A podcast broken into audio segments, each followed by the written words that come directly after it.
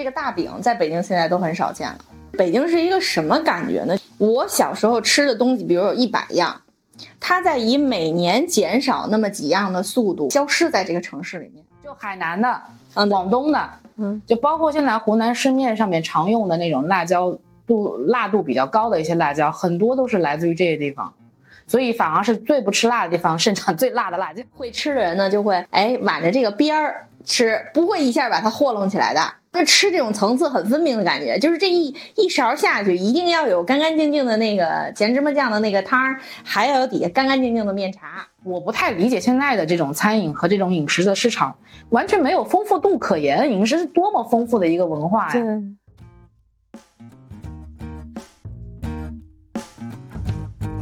！Hello，大家好，这里是老好玩栏目，我是老邓。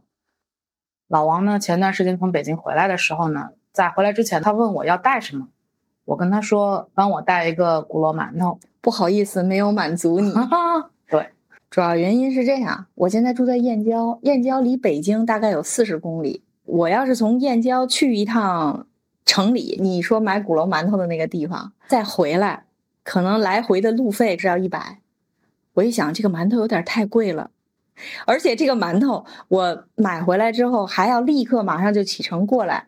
那么，即便是立刻启程过来，他也要大概需要两天的时间，因为我们中间要在许昌住一晚上嘛。对，至少需要两天的时间。回来之后，你还得有时间到我这儿来取，所以我目测这个馒头要有一周，我觉得它就不新鲜了，索性就算了，就只买了那个稻香村。到我手上的时候，可能已经开始长绿毛了。对，不现实。古罗馒头呢，它是我小时候对北京的印象。居然是馒头，你知道我们南方人吃的馒头都是很暄软的吗？我记得印象特深。我刚来的时候，把那个馒头攥到手里边，能攥成一个球儿，对吧？好发呀，那个面。我小时候吃的馒头呢，我就很喜欢把它转实了之后，然后再来吃，嗯攥成一球儿，所以我其实喜欢吃那种瓷实的，对，所以简直就是惊为天头，太扎实了，是吧？对，就很符合我的口味。我就说啊，原来北京的饮食是这样，就它的馒头，就是我对北京的一个初印象。所以我说你回来的时候帮我带个馒头回来。但是呢，因为我去北京的这个次数啊，还有这个时间，要不就很短，要不就去的很少。呃虽然别人老说北京是这个饮食荒漠，但是其实我不太能感觉到，馒头就把北京的饮食荒漠就能解了，是吧？这个是其中一个原因。还有一个就是因为我去北京的时候，那时候小嘛，就也没见过什么世面。我对于各个地方的这个菜系呢，是从北京开始的。我记得那个时候有一个餐厅叫做六个贵州人，是吗？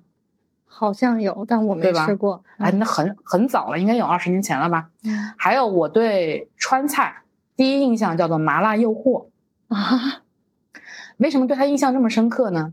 因为我实习的时候接到了一个案例，就是麻辣诱惑，对这个东西有个印象啊。川菜，听它这个名字感觉很好吃，但是我也没吃过。去了北京之后，那个时候是应该是已经大学毕业还是高中，我也不太记得了。吃了一次，吃川菜，感受一下真正的这个川菜什么样。在北京感受川菜，我说哇，油真大呀！对于一个湖南人来说，我对各地菜系有印象，其实是从北京开始的。所以别的人跟我说北京是一个饮食荒漠，我是很难有这个认知的。你说这个事儿其实很有代表性，嗯，就是我作为一个北京人啊，经常听到这个什么上海的朋友啊、广东的朋友啊，你包括长沙的朋友，就是之前楼上嫁到北京的那个朋友，嗯，就他也说，你们北京有什么好吃的？衍生出一个词儿说，你们北京就是饮食荒漠。我当时是很茫然的，我说为什么呀？北京，我印象中那么多好吃的，为什么满大街都是馆子？为什么叫饮食荒漠呢？后来我还真的仔细的去看过一些，就是说北京是饮食荒漠的这些观点。总结下来，我觉得北京，你首先是一个外来人口非常大基数的一个城市，三千万的人口，可能也只有三四百万的北京人。所谓的北京人呢，就是说你从小出生就在这块土地，然后你吃的就是北京的这个饮食。我记得有一个很可笑的这个观点，就是说你家上三辈儿都是北京人，你才叫北京人。如果说是你父母那一代到北京来的都不算，叫新北京人。那么，所谓这个新北京人和老北京人的区别呢，其实主要我觉得是一个饮食和生活习惯上的。呃，我现在经常就是说啊，我小时候吃的东西，其实在北京现在吃不到了。我印象中小的时候，我妈带我去菜市场，就是旁边的地摊儿，通州的村儿啊，或者是顺义的村儿啊，这些人自己家种的菜拉到北京二环、三环来卖，就在环路边上卖，而且是不是收固定的那种摊位。就跟你现在在长沙楼底下看那个小摊贩，说是那个乡下来的菜，然后拉到这儿来卖，是一个意思的。长沙这个城市现在这种状态和我北京小时候那个状态很像，有很多大爷大妈上那儿卖啊，我们这家种的啊，这不好看，但是很好吃。那个时候的菜不得不说，确实是很好吃。区别是什么呢？就是它是有青菜的那种香味儿。有那个植物本身的味道。你像我小时候吃西红柿，几乎没吃过这种全红的西红柿，都是半红。西红柿的下面都是青的，但是那个西红柿已经很甜了，甚至于就是说那个皮可以一扒沙瓤下来。然后我印象非常深，就是西红柿里边那个籽儿，它是有一层很薄很薄的膜包着的，它不是那种水塌塌的。你把那个膜碰破了之后，它才有这个西红柿的汁水流出来。小的时候非常喜欢吃西红柿，所以我印象非常深。我有时候看那个天猫超市啊、盒马之类的，我还说为什么这个粉西红柿值得拿出来强调一下这个粉？对，西红柿不就应该是粉的吗？我小的时候吃那个西红柿是非常香甜的，真的是当水果吃。但是现在已经不知道从什么时候开始，我就基本不怎么吃西红柿了。因为它没味儿，我也好，我爸妈也好，包括我老公也好，我们统统的都认为这个西红柿没有味儿。我们小时候吃的这些家常菜，什么西红柿炒鸡蛋啊，炖的个肘子呀，或者是做个拍黄瓜，那个黄瓜是非常清香的，就是一拍了之后，整个那个那个清香味儿都炸出来的那种。我甚至于有一阵怀疑是不是我的味蕾出了问题，但是我来了长沙，吃了长沙的这些所谓的乡里菜的时候，我就知道啊，不是我的味觉出问题了，真的是菜出了问题。为什么呢？我小时候还特别爱吃一个东西，玉米，就是农村通州村里面普遍种的那种黄糯玉米，它不是糯的啊，它其实是松散的，会长得非常老，很硬很硬的那种，就是。拽过去，你看那个粒儿往那个地下一摔，咵就散的那种。后来发现我在超市、在菜市场任何的地方买不到我小时候吃的玉米了，只有两种玉米，一种叫水果玉米，一种叫糯玉米。真的，我不知道你小时候有没有吃过这种除了这两种以外的这种品种啊？但是在北方这种吃玉米的这种大省。我印象是非常深的。那小时候真的田间地头偷的玉米都是那种玉米，拿起来随便一烤就是滋滋冒香的那种。现在没有了。我认为是我的记忆味觉出现偏差的时候呢，偏偏又来给了我一棍子。因为我我妈现在住通州嘛，租房子，我在她租房的那个附近买到了我小时候吃的玉米。而且是很偶然的方式，是我妈有一天从那个小区门口经过，几个大爷大妈在那儿卖，说啊，这这我们就在旁边这块地种的，说我们留的老老种子，好吃，但是很丑。我所说的丑，就是它不像我们现在菜市场里面卖那个玉米整整齐齐、颗颗饱满啊，它总是有一块会会瘪了，就这里这块没有，或者是让鸟给牵了，就这个玉米很丑。但是回来收拾收拾煮了之后，我跟我妈说，我说妈。这就是我小时候吃那个玉米啊！我妈说：“对对对，说我以为这个玉米种子都绝了呢。”后来我就生活中给我的这个我就告诉哦，其实是我现在吃的东西和小时候的东西不一样，并不是我记忆出现了偏差。所以这事儿我也其实能够理解。你说北京现在三四千万人口这么一个城市，它每天要消耗多少的柴米油盐啊？你这些蔬菜，如果不是用水培，不是用这种大棚。本来我们小时候哪吃过红菜苔啊？现在在北京，你随便一个菜市场，你都能买到所谓的这些南方的菜。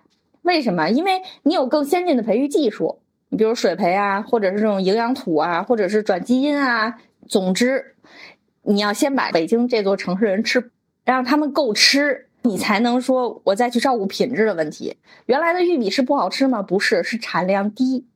我妈买的那些就是那些所谓的旧的玉米，没有一个是完整的，真的很少有完整的，因为它授粉它不是很充分，那个玉米就会有的地儿饱满，有的地儿不饱满。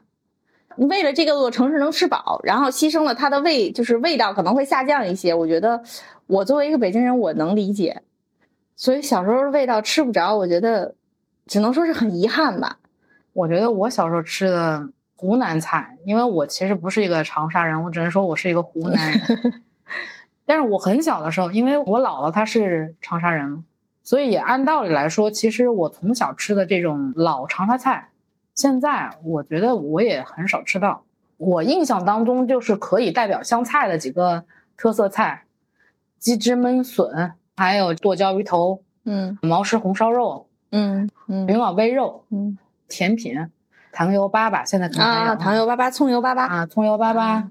像这种菜，你在现在的话，你不管是社交媒体还是我们日常交谈里面，你发现它出现的频率很低，对，而且你看这几个菜就没有几个是带辣的，很辣的是吧嗯，？就你除了一个剁椒鱼头，嗯，对吧剁椒鱼头是很辣。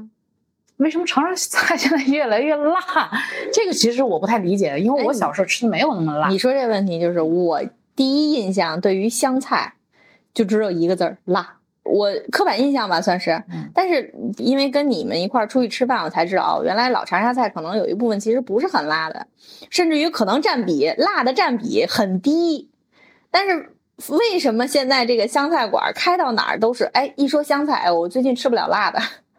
我印象当中，这个湘菜其实没有那么辣。你说你肯定是印象有问题，因为你跟我出去，或者你跟我们身边的这些长沙人出去的话，你的印象都是很辣的。对，所以你说只有你自己这么觉得，嗯我想难道真的是我记忆有错误吗？今天不是正好给我翻到了一个那个汪涵主持的那个节目吗，嗯它里面有个湘菜大师，他就说其实长沙的真正的有辣的口味里面，其实只占百分之二十。我说对，这么低吗？我印象我小时候我所吃过的这种长沙菜里面，就是辣的比例真的是很低的。不是说我小时候小孩儿不能吃辣那个时候，我记得直到我高中的时候，吃到的湘菜里面辣的比例也不算特别高。长沙的几个比较代表的这种做法，炖、辣不是那个辣，是啊粤字旁辣味的啊那辣味。煨、蒸、炒，除了一个炒，可能它辣椒炒肉，对辣椒使用频率比较高。你看微菜，它基本上是没有水的嘛，慢慢煨出来，它也不太可能放辣。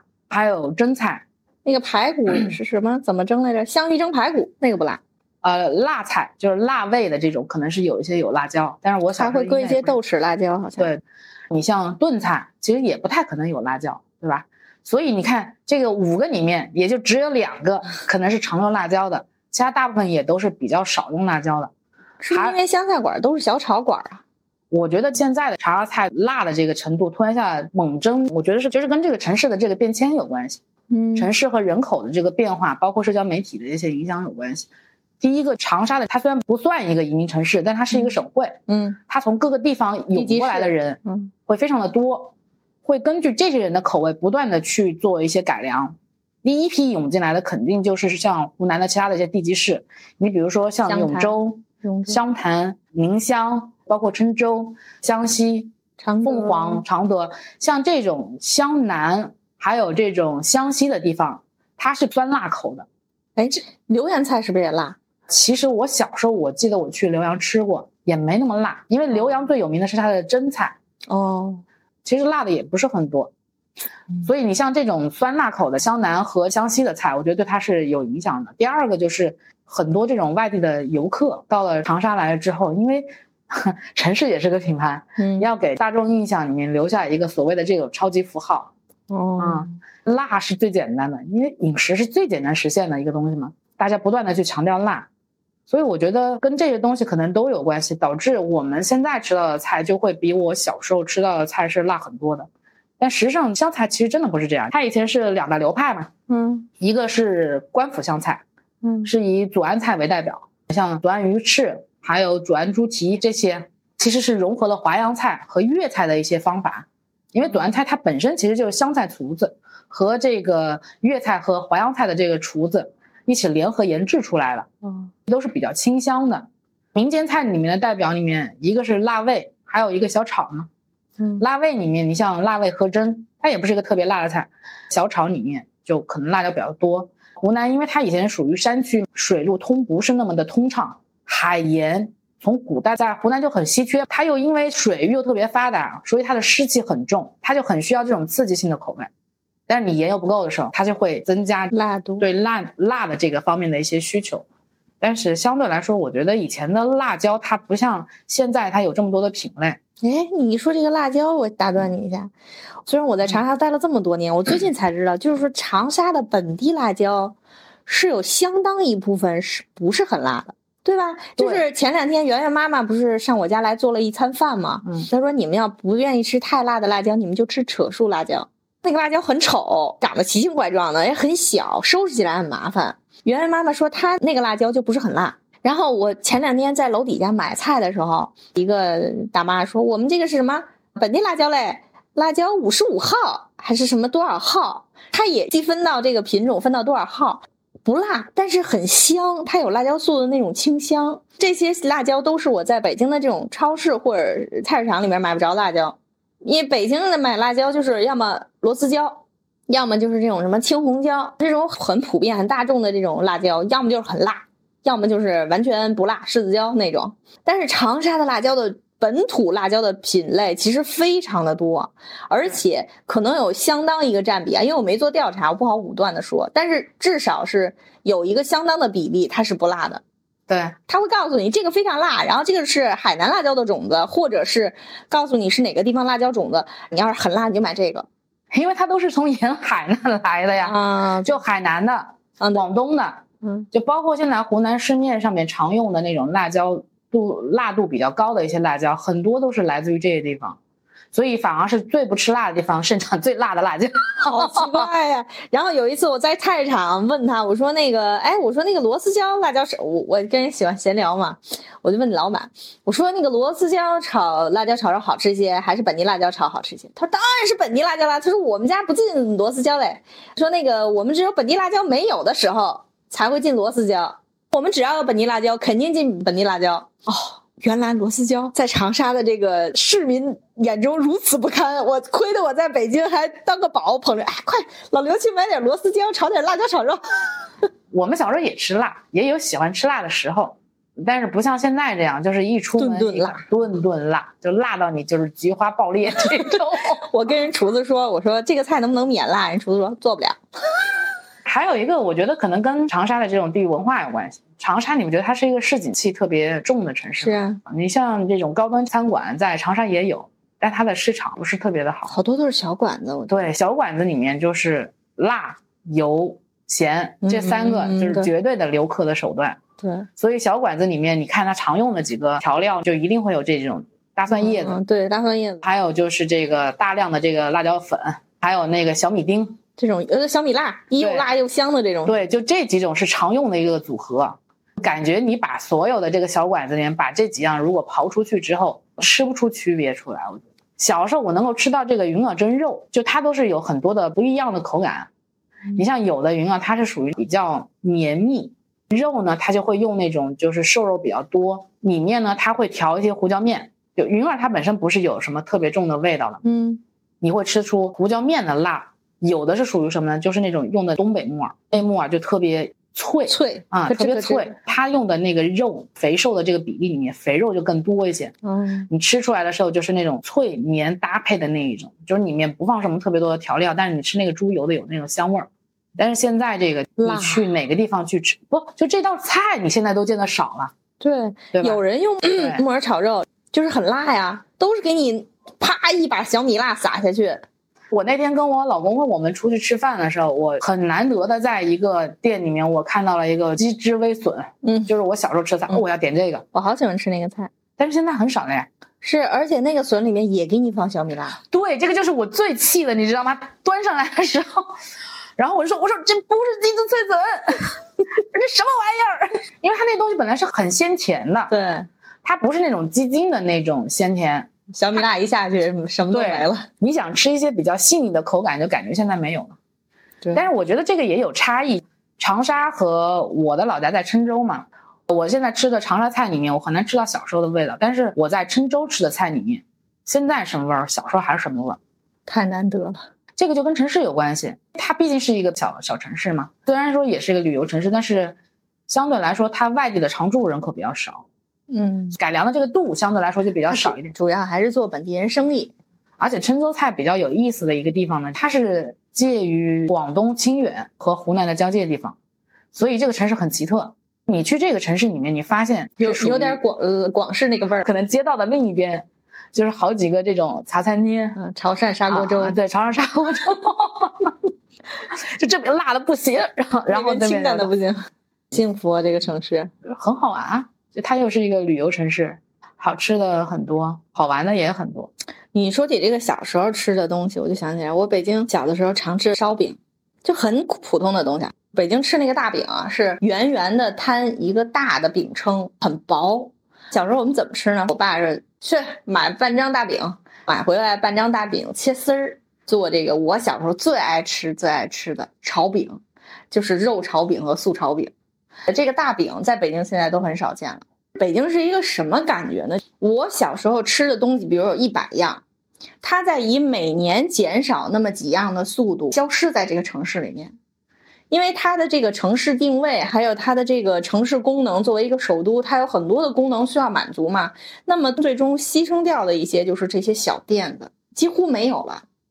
我小时候吃的一些涮羊肉啊、烤鸭这些我都不说了啊，这些都说烂了。但我小时候其实是不怎么吃涮羊肉和烤鸭的。其实，我记得我小时候吃的最豪华的一个馆子叫郭林家常菜，它的在我的心目中是最高地位。就是我们家只有呃那种特别大的大事儿，什么需要请亲朋好友吃一桌的那种，才会到那个馆子去吃饭啊，太好吃了，我觉得。吃什么呢？呃，后来我听老刘说啊，老刘说那是个鲁菜馆子，其实干炸丸子，这个是我小时候非常有名的一道家常菜，就是这个干炸丸子，你要炸的非常的焦，而且呢不油。让你蘸那个料吃，一般那个料里面会有什么那种孜然粉啊，或者有有一点点又想吃辣的，可以有一点点不辣的辣椒粉啊，可能还会有一些盐粒儿啊。其实像我这种口味清淡的，我白腿吃。什么干炸丸子，然后什么宫爆鸡丁，在这个店里面吃的都是那种很普通的菜，你知道吧？前一阵子我那上海的那个群里面，游戏群里面的朋友就说啊，北京饮食荒漠，我到那儿呃兴致勃勃的去吃了一顿烤鸭，难吃死了。啊！我当时心里面好心痛啊！我说北京有那么多好吃的，你去吃烤鸭。但是外地人对于北京的刻板印象就是烤鸭、豆汁儿、涮羊肉啊。他说：“对我还兴致勃勃的去吃了一顿涮羊肉，铜锅涮肉，难吃死了。”我心说：“唉，我有时候觉得无力反驳。你说的这些东西都是我们平时不吃的，或者是说至少是我们不吃的店。我们吃的店都是在那种很偏的地方。”就是老店，而这种老店也是在以每年消失那么几个的速度在消失着，因为没有这么多地方去容纳这种小型餐饮。因为小型餐饮，你首先你卖的会便宜一些嘛，然后呢人力需要的也少，交通过来也不方便。你现在大家都开车，哪有那个北京的小店子里有地儿让你停车呀？导致我小时候吃的烧饼、大饼、面茶，面茶我不知道你吃没吃过，没吃过。嗯，这也是一个不太被提到的一个小吃。就我虽然小时候不是特别爱吃面茶，但是我对它印象深刻，就是有点像咱们这边这个米粉吧，它是面打成的糊糊，上面浇一层那个咸味儿的芝麻酱，你能理能想象吗？我我喜欢吃这个玩意儿。对，它是咸味儿的芝麻酱，然后就是在这种北京的那种早餐的小馆子里面吃。这是我爸早上领我啊上班去了，然后今天我妈没给我做饭啊，领着我到馆子里面吃碗面茶，咸味儿的，底下是等于它会泾渭分明嘛，跟那个吃北京的那种带卤的豆腐脑是一个意思，就是这个麻酱是很绵密的灌在上面一层，下面都是白的面糊糊，会吃的人呢就会哎挽着这个边儿吃，不会一下把它和弄起来的。那吃这种层次很分明的感觉，就是这一一勺下去，一定要有干干净净的那个咸芝麻酱的那个汤儿，还要有底下干干净净的面茶。有的人就喜欢这么吃，你看我爸就咔一搅就吃了。你说这个，我想起了另外一个，什么？我记得我们小时候喝粥啊，它那个粥不是稍微放凉一点，上面有一层皮皮嘛？嗯，我们是先垮那个皮皮吃，从上面一层一层往里面吃，你知道吗？啊。但是我现在长大了之后，我跟别人去喝粥，我就没法喝，因为我看他们一上来就是哐哐哐哐哐，一顿搅疯了，然后从下面舀那个料吃，你知道吗？我就很想生气，我说 这是吃吃粥吗？就感觉跟面茶那个有点意思。对，还有小时候我们常吃的一些小吃，所谓的什么艾窝窝、糖耳朵，还有什么驴打滚儿。那家有一个小吃店还是能买到的，但是也是网红店了。现在，嗯，其实这些小吃好吃都好吃在什么呢？是现做的，你知道吧？这个东西一工业化，一变成跟预制菜一样，它就不好吃了。我们小时候吃的那个艾窝窝都是热的，现在你在北京哪吃得到热的爱窝窝？这不开玩笑吗？全部都是一水的凉的，外面裹一层椰蓉那种，驴打滚儿什么的都是热的。我们小时候吃这些东西，除非说今儿天儿就是凉，然后你又来的晚，你可能吃了凉的了，其实也无所谓。但是你如果在高峰期早餐时间或者用餐时间去吃这些东西，全部都是热的，很甜，很好吃。那小的时候简直真是叫什么过年吃一回，不是说很常见的那种，就是还是有一点点小贵的这些小吃。但是现在的这些小吃，你在北京首先不好买，再有一个买了也不是那味儿。人家老说这个北京是饮食荒漠，还有一个原因可能是因为是不是北京人在家吃饭的多，对，在外面吃饭的少。对，还有一个问题，你说饮食荒漠的这些人，首先可能他是个湖南人，或他是个陕西人，他要在北京找到他认为地道的陕西菜或者是湘菜，你说这有多难啊？不可能啊！你只会坐在那儿错腚骂街，说这什么玩意儿？你跟我说这个是山西特色啊？你跟我说这个是湖南特色，这什么呀？我们这儿都不这么吃啊！所以本地化了的这种各个地区的菜系，实际上是这些老乡们所不认同的。这个楼上嫁到北京那个姐们儿，就是她在北京，她说啊，我想找个粉店，我都找不到，没有一碗好吃的粉。我连面茶都吃不上了，您还想在北京找一碗啊那个纯粹的长沙米粉？这不是开玩笑吗？但是其实我觉得北京的这个饮食还是很丰富的。丰富，但是它丰富的没有特点。你说北京好吃的馆子少吗？什么鲁菜啦、粤菜啦，你随便说一个菜系，在北京绝对有叫得上名儿的好店。但是那是老百姓常吃饭的店吗？老百姓在家里面都吃什么？老百姓在家里面就吃西红柿炒鸡蛋。我小时候的菜系啊，酸辣土豆丝儿、扁豆，就拿肉炒一下，扁豆焖扁豆，啊烧茄子、炖肘子，再偶尔做个带鱼，这些都是家常菜。就我们家吃的最多的就是茄子跟土豆，还有就是白菜。那不用说北京的冬天呢，跟长沙根本没法比，跟这种其他南方城市，北京的冬天只有一味菜叫大白菜，就是每年我们家会在那会儿还住那种就是平房院儿嘛，平房对，会在这个窗户的底下码上一摞，就一墙的白菜。快过冬啦，那个就我妈就会喊我爸，你还不去赶紧买点冬储大白菜啊？这会儿便宜啊，我记得那会儿好像就一毛钱嘛一斤啊，那整个摞那一墙全是。然后呢，上面会找一个地方塞一捆葱，是一捆葱啊，不是说现在这种你说的一根两根儿。那真的是我每我印象中，我小的时候从那里边抽那个葱都跟拔那个什么似的，从里边咔咔使劲儿蹬。而且这些菜在冬天会盖上一层很薄的那种，比如说棉被或者是草席，就是会稍微给它保一下暖。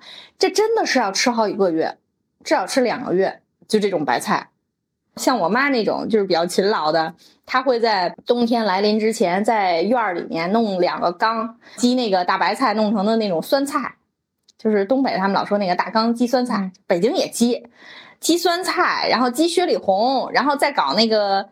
就是那个，我妈叫芥菜疙瘩，我不知道现在这个叫什么名儿啊，在菜市场我都不知道这菜怎么买，已经失传了，属于是芥菜疙瘩，用那个黑黑的酱油汤，就是今年驮着明年还用它，这个汤根本不倒的。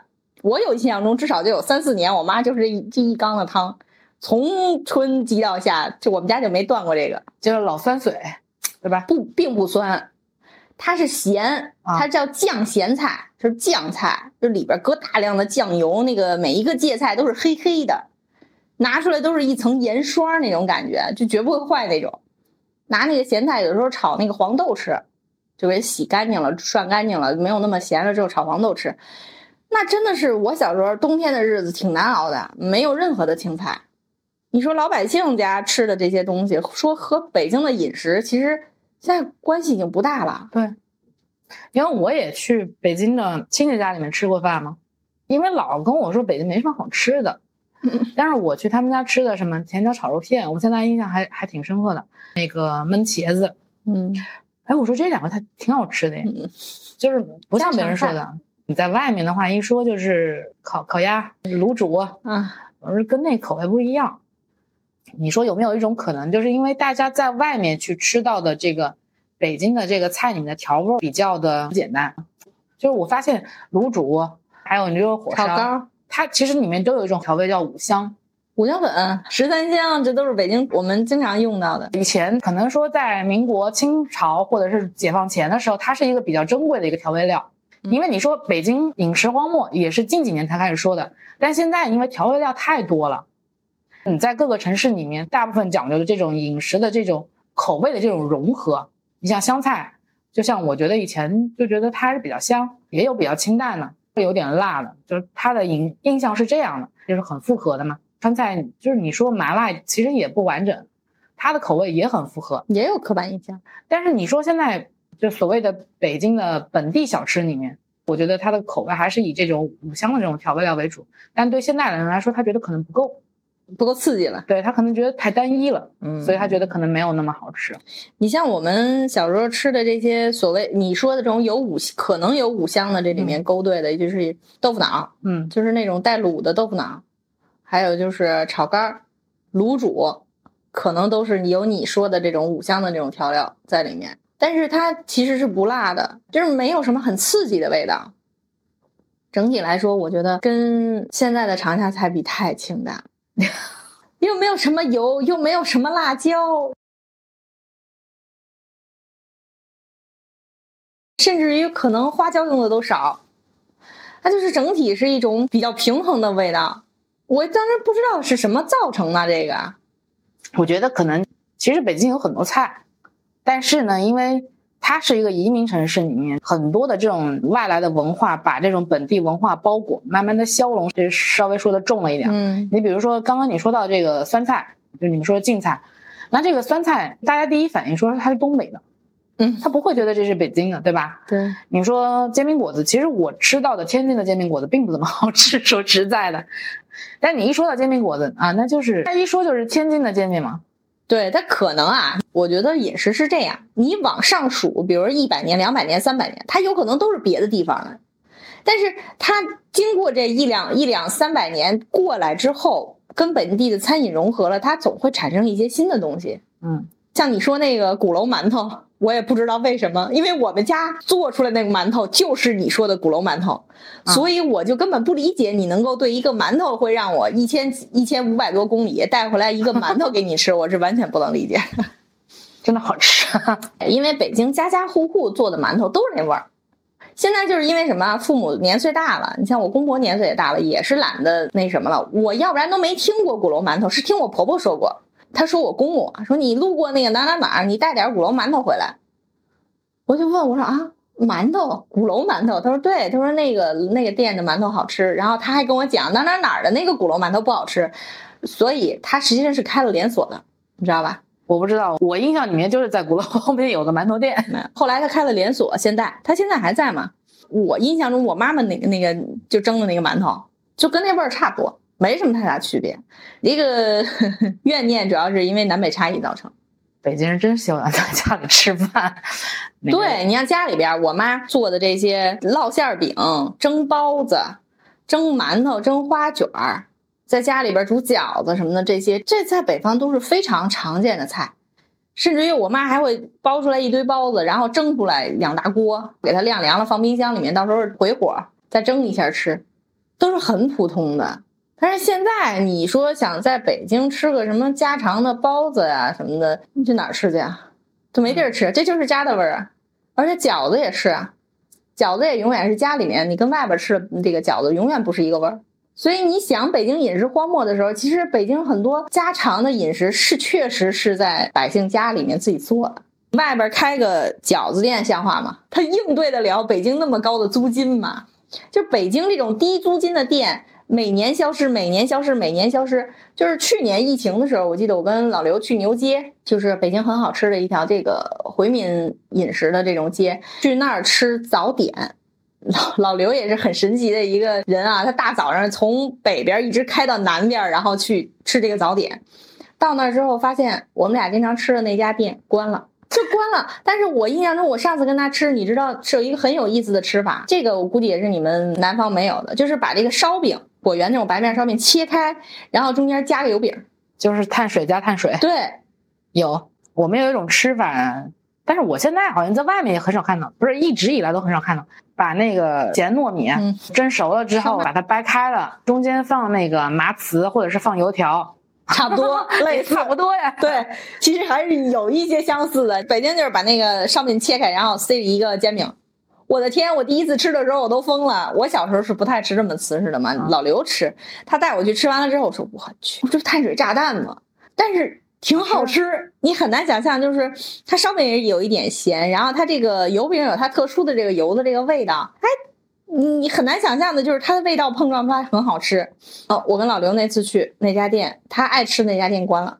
越是核心，越是二环以里嘛，北京不是环状结构嘛，二环、三环、四环、五环，越是往里边的这种餐饮，它越是在以一个快速的速对速度在消失。你今年去他去这儿的时候，哦，这是这样。明年你看，哎，好像地儿你都不太认识了。有一次，老刘很感性。我们坐公交车的时候，说起这个事儿，就说起小时候的这个事情的时候，他哭了，你知道吗？就是这种北京人，他从小生活在这个城市的时候，他在看到他小的时候待过的地方、吃过的这种东西，或者是经常玩的地方，他从那儿路过，他非常感性，他突然一下子就哭了，半天都没缓过劲来。他说：“我就是觉得很难受。”从小生活的环境被翻天覆地的改变，以至于看不到他任何一点原来的模样，又岂止是一个饮食的改变呢？所以我跟老刘一直说，我们非常喜欢长沙现在的这种氛围。人走路都很慢，大家吃饭呢也都很舍得吃，舍得吃肉，舍得吃这个新鲜的菜啊，甚至于愿意自己花大价钱自己去种啊什么的，就是开心的活着。对，还是很开心、很松弛的一种状态。你包括在这边，我看到孩子都是生两个起，这生育率降低，其实对这位这种城市的影响相对要低一些的。您说一万多的房价，大家就会活得松快一些。其实我非常羡慕这种状态，有吃的地方，有个屋住。对，你也不会觉得这个人跟那个人的差别有那么大。对，够生活。其实老百姓百分之九十的人是挣不到那么多的钱的嘛。对。那么这百分之九十的那种松弛的状态，我就觉得非常可贵。你这么说，我想起来另外一个事情。刚刚说我在郴州小时候吃的东西跟现在的味道不大。但是我想起来，小时候郴州有一个很有名的猪脑壳盒饭，叫什么？你说清楚。猪脑壳盒饭，猪脑壳盒饭，对，它其实就是猪头肉盒饭。哦啊，炒的是那种酸白菜，很大一份，就它的饭和菜的比例差不多是一比一，有时候饭还少一点。它里面有一种很特别的一种味道。但是现在，第一个我发现我回去吃的时候，我找不到。原来我去的一家十字路口的一家店，嗯，现在没有了，嗯，他那个地方也是很核心的，可能卖盒饭，像你说的，嗯，他不支持他这种租金，嗯，他这种成本，他就要买往更偏的地方搬嘛。第二个，我现在去吃别的地方，就是所谓的网上说的很好吃的一些地方，我发现它还少了一个味道，我当时一直不知道这什么味道，后来我想明白了，就是一种土茶油带木板的味道，现在它也有茶油，但是跟以前的茶油的味道不一样，以前的茶油因为它是用那木锤锤的嘛，对。它就会有一种木质的一种那种木头香味，明白。但现在它就没有了。再有一个，茶油的成本也很高，对，可能大家也支付不了。我就发现，我喜欢吃的地方，你看我带你去了很多家地方，我都会提前跟你说，咱们快点去，因为我不知道这家店还能生存多久。咱们已经吃黄了好多家，对，就吃黄了很多家，就慢慢的就会没有了。后来我想，到底是我这个人运气问题，还是什么别的问题？我发现其实是因为我这个人。老于过去，我的口味可能比较停留在以前的喜欢吃的那种口味里面，跟不上现在网红的这种饮食餐饮的这种文化，所以它就会慢慢的被这个市场所淘汰。就是我不太理解现在的这种餐饮和这种饮食的市场，完全没有丰富度可言。饮食是多么丰富的一个文化呀！他现在你一看什么东西就是哇，绝了，姐妹们必须去吃啊！我可以吃到六十岁。我什么玩意儿？你可以吃到六十岁？一个奶不拉几的东西，还有什么糯叽叽、奶奶乎乎，就是你现在看到的这种没深度，只有热度。现在导致呢，就没有什么东西能够积淀下来，不管是长沙还是北京，就是老店都是在以一个很缓慢的速度在减少。我记得以前在长沙的这个白沙路上面有家叫第二元素，是长沙最早的这个新派的餐饮。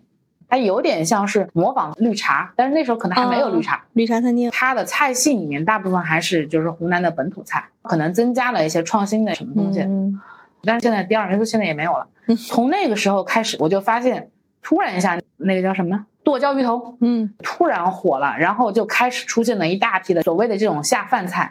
长沙的餐饮在那个时候，在我看来的时候，它就变得异常的简单。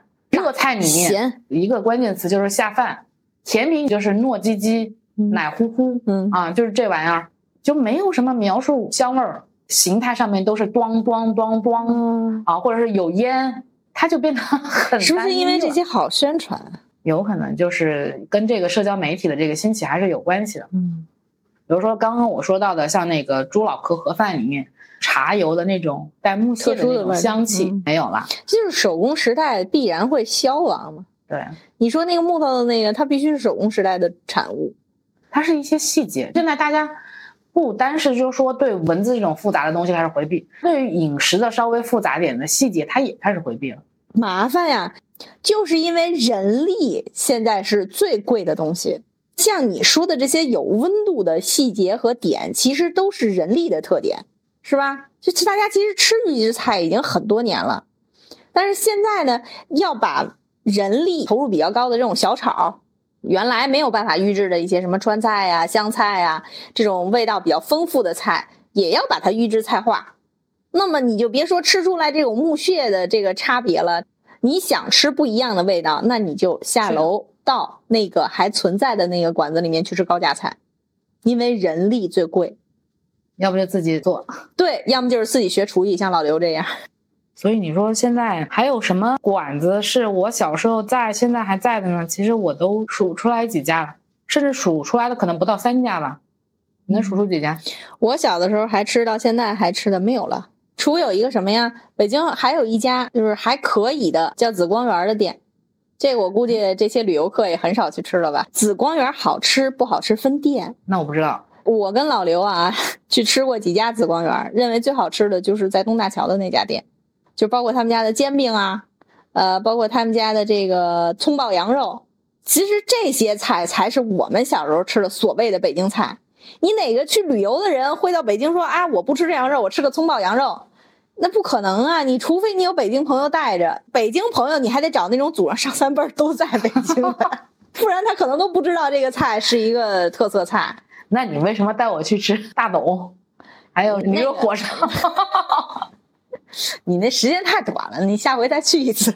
行，没办法，这个时间短，你就只能往那种有停车的地方，然后又体面的地方，你带朋友去吃。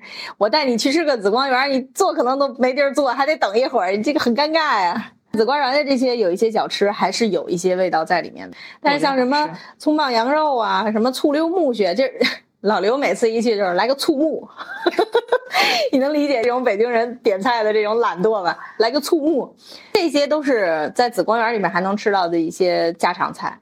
但是这些菜家里面也会做，但是呢，可能家里边做的比较麻烦。那你像葱爆羊肉和醋木都需要很前面很多什么准备洗呀、涮呀、切呀、弄啊这些配菜的过程比较麻烦，而且口味也没有人家做的那么稳定发挥。要不我们推荐几家我们小时候比较有印象的那种馆子吧，或者说我们觉得比较好吃的本地的馆子吧。大家要想吃小吃啊，想吃个什么早点呀，吃点什么那种比较有特色的啊，紫光园还可以，是一个不错的选择。下次带我去。那好，其他的真的我很难描述这个位置在哪儿。你像涮羊肉的话，也有也有一家我们常吃的，我们都叫它河边涮肉，其实就是它其实挨着北京的护城河那个地儿，离这个很难描述那个位置。我们一说就是走啊，去河边吃涮肉，就是这家店。但其实这个店也已经就是有点不堪重负了，嗯因为很小的一个地方，然后翻台率又很高，它实际上它的品质也在缓慢的下滑。下次去带你去吃了。那我可去的地方可有点多呀。没关系，列个单子，下次省得忘了。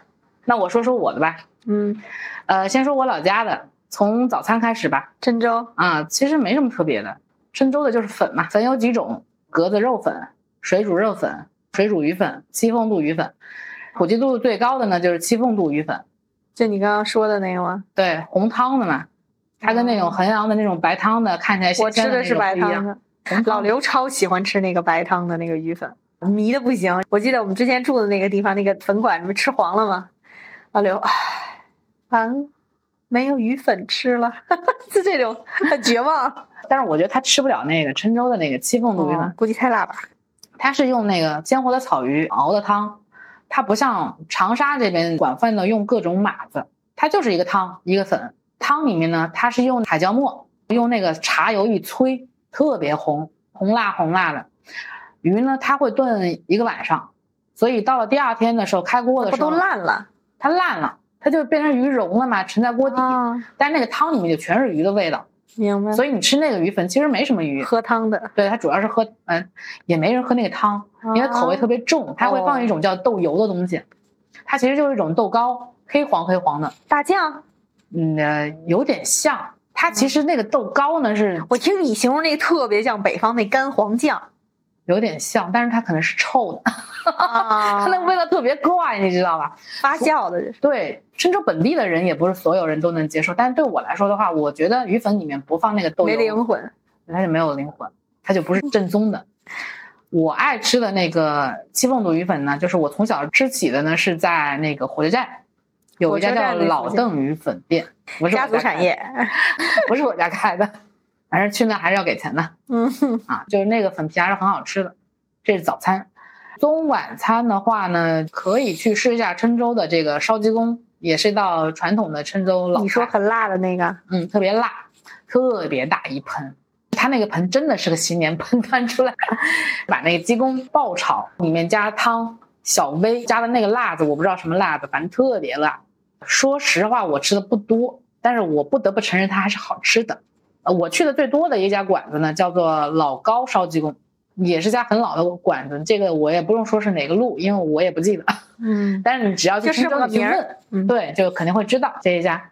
还有一个酸芋和炒鸭，这个我已经忘了哪个店有啊，大家就是可以在那个知道有这么道菜，对美团啊或者是大众啊，大家去搜一搜，看哪家店的好吃。嗯因为大差不差，味道也不会，就是这道菜你怎么做，它都不会不好吃。啊，三玉盒其实还真的很下饭，味道也很特别。这是晚餐吧，中饭的话，大家就可以去吃个煲仔饭什么。我常去的一家店呢，是在郴州的国庆路的那个十字路口，那是郴州最早的一家咖啡馆，但是里面经常有人打麻将。啊，我知道了，就是集合了棋牌室、茶餐厅和那个西餐的那么一种形形式。然后北京也也兴起过那么一阵儿，啊，有一我忘了那个叫什么了。中西杂糅的这种咖啡馆吧。啊对对对中西合璧。里面呢有三道那个煲仔饭是我最爱吃的，一道呢叫做猪脑壳盒饭，这个是我刚刚跟你说过的，嗯，还有一个呢叫做白菜杆子炒黄牛肉，另外一个呢就是叫做小干鱼。这三个盒饭是我觉得里面最顶配的，嗯，它的米饭吧干湿度是我觉得是特别完美的，它是有粘度，但是又是颗颗分明的那一种米饭，配上那个爽口的那个煲仔，中午你会觉得吃的特别美，价格也不贵。这是郴州，在长沙呢，早餐的话呢，我会推荐大家去我经常去的一家，前段时间拿图片，价格实惠、量又足那一家。对我有一天我发了一张图片给老王，我说你猜我在吃什么，他根本就看不出来，因为他我以为他早着大早上起来去吃炒菜了。因为他那个码子特别大，就把那面全部盖了，你根本就看不出来我吃的是面。它特点是什么呢？它的汤底我猜里面应该下了五六只鸡，不像一般的那种粉汤的汤底，就可能就是一两只就到头啊。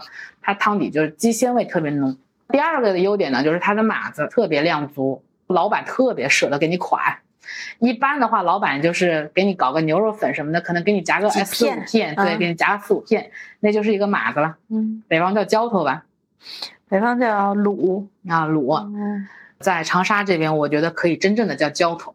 老嗯，板就是拿那个勺给你㧟，炒菜的大勺，你知道有多大？一大勺。一勺、两勺、三勺，最多快到五勺，你知道吗？天哪！特别实在。它的码子的口味还行，谈不上顶级，但是我觉得量足，汤底鲜美，然后老板舍得。常吃的就就够了呀。早餐我觉得挺实在的这种。中午饭或者是晚饭呢，我就会推荐大家去中医药大学的有一家叫做香锅鱼的一个地方。我喜欢这个地方呢，长沙的传统的一些菜，它也有一些改良，但是变化没有那么大。其中有一个呢，我忘记那个叫做虾子丸汤还是叫做呃全家福，就是我们今天中午也吃了嘛。啊，嗯，里面有那个鱿鱼、香菇、猪肚子、鹌鹑蛋、猪皮、嗯笋、蛋卷肉、蛋饺，料特别足，特别多。它是典型的用的就是长沙的一种惯用的一种做法，叫做煨。传统的这道菜的做法就是就是用里面的水分，笋、白菜里面的水分嘛，嗯慢慢的把这道菜的那个鲜甜的味道，还有脂肪和它的蛋白质慢慢的融合煨出来，嗯就是味道特别浓。今天中午吃了之后，你看那个火一关，嗯过了一会儿它就开始结块儿，慢慢它就会变成像鱼冻那样。当然，它现在的这一家香锅鱼这道菜里面，它的水分明显是比以前多了很多，它不太像是煨，像是对，汤。像是汤煮出来的。但是呢，我觉得总体来讲呢，它还能够依稀的尝到以前的煨的这种味道。嗯，还有一道菜呢，叫做盐菜猪脚，盐菜就是梅干菜吧？它也不是梅干菜，梅干菜它的梅干的味梅味其实是比较重的嘛，嗯，对吧？口味很重很咸，但它那个有点像萝卜菜，就萝卜菜把它吹干了，腌过了之后再来吹干的那一种，它的哦口味没有那么重，有点酸味，就是那种发酵的风味。猪蹄呢好在哪呢？就它不是那种入口即化，感觉有点肥腻的那种，但是也不是那种特别有嚼劲的，在你的嘴巴里面一咬，砰，它就断了。啊，就是刚刚好的那种嗯味道，融合它那个萝卜菜的那种植物的那种味道，嗯就是又不腻，然后又很香。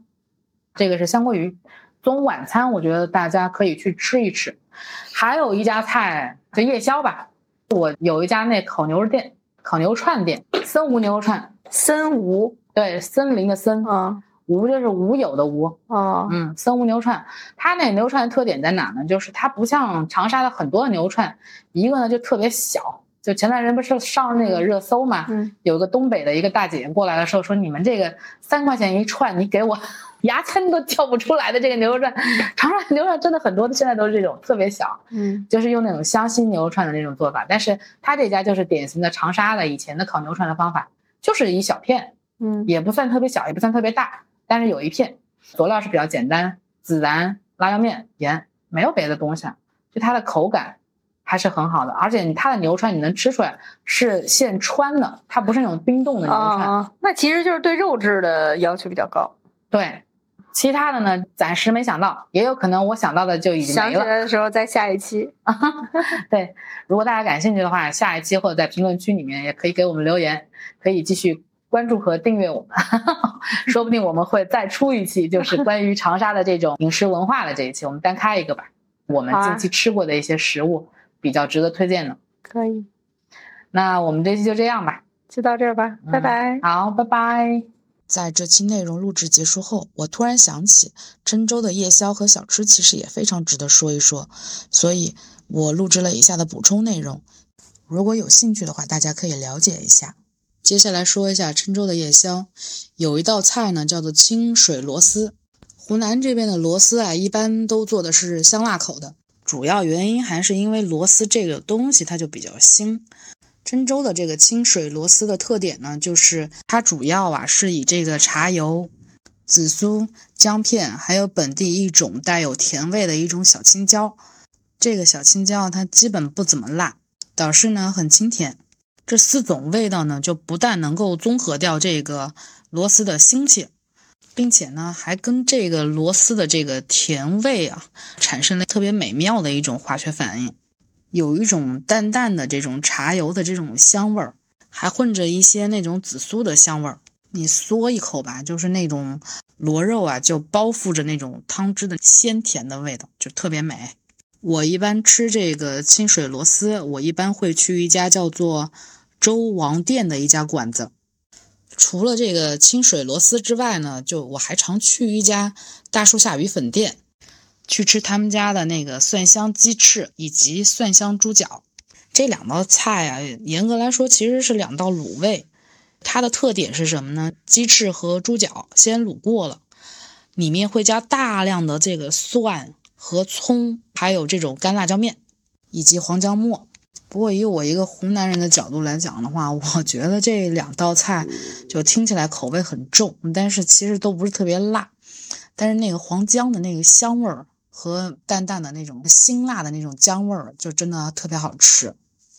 另外就是小吃，小吃呢，我吃的最多的呢，其实都是两个学校门口的，一家呢是一个老太太，就是摆了一个小车摊，还有两个东西我是特别喜欢。一个叫做萝卜丝油炸饼，还有红薯丝的油炸饼。